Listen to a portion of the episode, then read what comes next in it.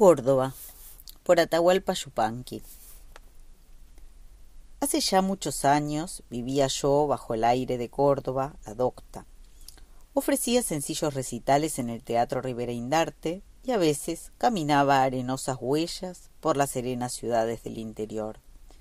Algunas veces, hasta Villa del Rosario, hasta la familia Pereira reunía un grupo de amigos en la noche y en el patio cantaba mis vidalas. Cerca de la casa un pequeño convento, y los sacerdotes me invitaban.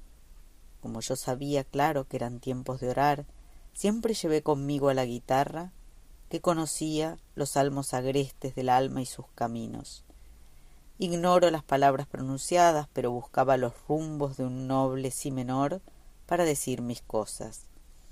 A veces pienso que el rezo no se compone ni se cumple con palabras, porque el acto de orar comienza cuando el espíritu empieza a predisponer su vuelo para ingresar a los claros misterios que necesita.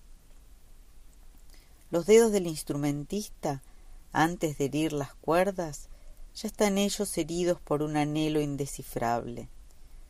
La mano aparta hierbas, no las rompe.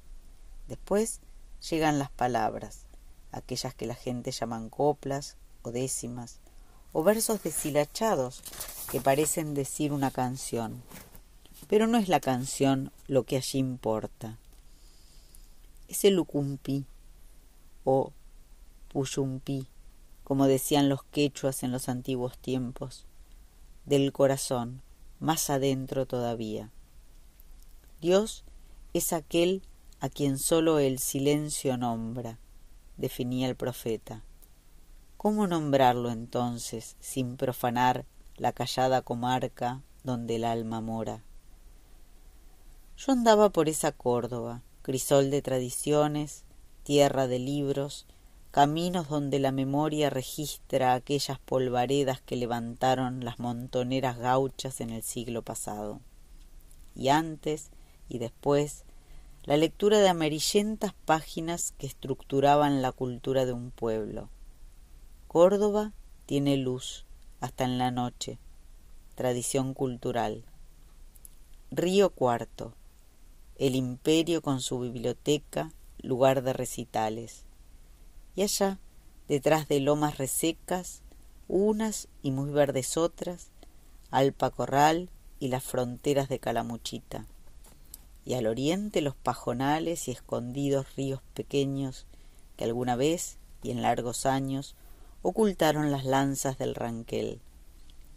Y luego el roquedoso oeste de la pampa de Achala y la pampa de Olaén, el espinillo y el garabato, la higuerilla y el tala, la piedra desnuda y firme como una voluntad lograda en tiempos, y aquel país de montes y colinas entre los que dormían pueblos viejos, ciudades con historia, como esa antigua villa que antes llamaban Tulumba del Tucumán, extendida como comarca custodiada por las sierras de Ongamira y al oriente por bravos pajonales, esteros y pantanos donde vagaban potros indomables y ganados sin marca ni patrón.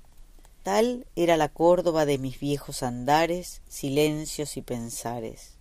En la ciudad nos reuníamos noche a noche con Deodoro Roca, con Carlos de Allende, con Candelario Sánchez y con un grupo de jóvenes estudiantes, Jorge Celi Ferrando, Domingo Farías, Horacio Cabral, Agustín Larrauri y algunos otros. Nuestros héroes literarios eran Menéndez Pidal, Román Roland, el archipreste de Ita, Joyce, Lugones y Darío. Y pasada la medianoche, cada cual recogía sus palabras y marchaba a su casa. Cierta vez, un hombre estaba solo en una mesa cercana a la nuestra.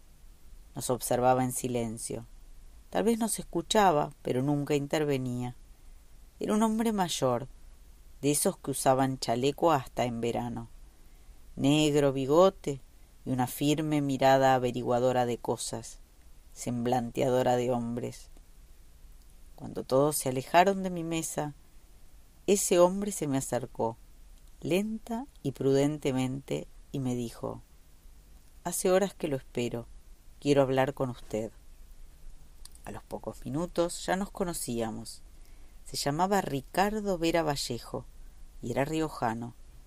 Creo que nunca, o quizás muy pocas veces, alguien me formuló una invitación tan criolla y tan grata como esa noche lo hizo este doctor Vera Vallejo. Ve a don, como se llame, me dijo. Soy de La Rioja, soy abogado, pobre, y estoy en Córdoba por muy pocos días. Tengo una pequeña finca más allá de Cochangasta, cerca de Guaira Roxina, donde nace el viento. Allí hay algarrobos, algunos olivos, plantas chicas, un viejo caserón llenito de remiendos y un patio ancho como una luna llena. Yo he pensado que en ese patio su guitarra podría sonar muy lindamente. Sí, señor, muy lindamente. Con tal modo de decirme las cosas para sugerirme una posible visita a su provincia, yo me sentí ganado por un fuerte sentimiento de simpatía, y le respondí Iré en mayo a sus pagos, y mi guitarra sonará en su patio. Luego supe que había sido discípulo y amigo de Joaquín B. González, que con él había estudiado en la Universidad de La Plata, y que tenía tres hijos, y como todo riojano, también cuarenta parientes desparramados en su comarca nativa.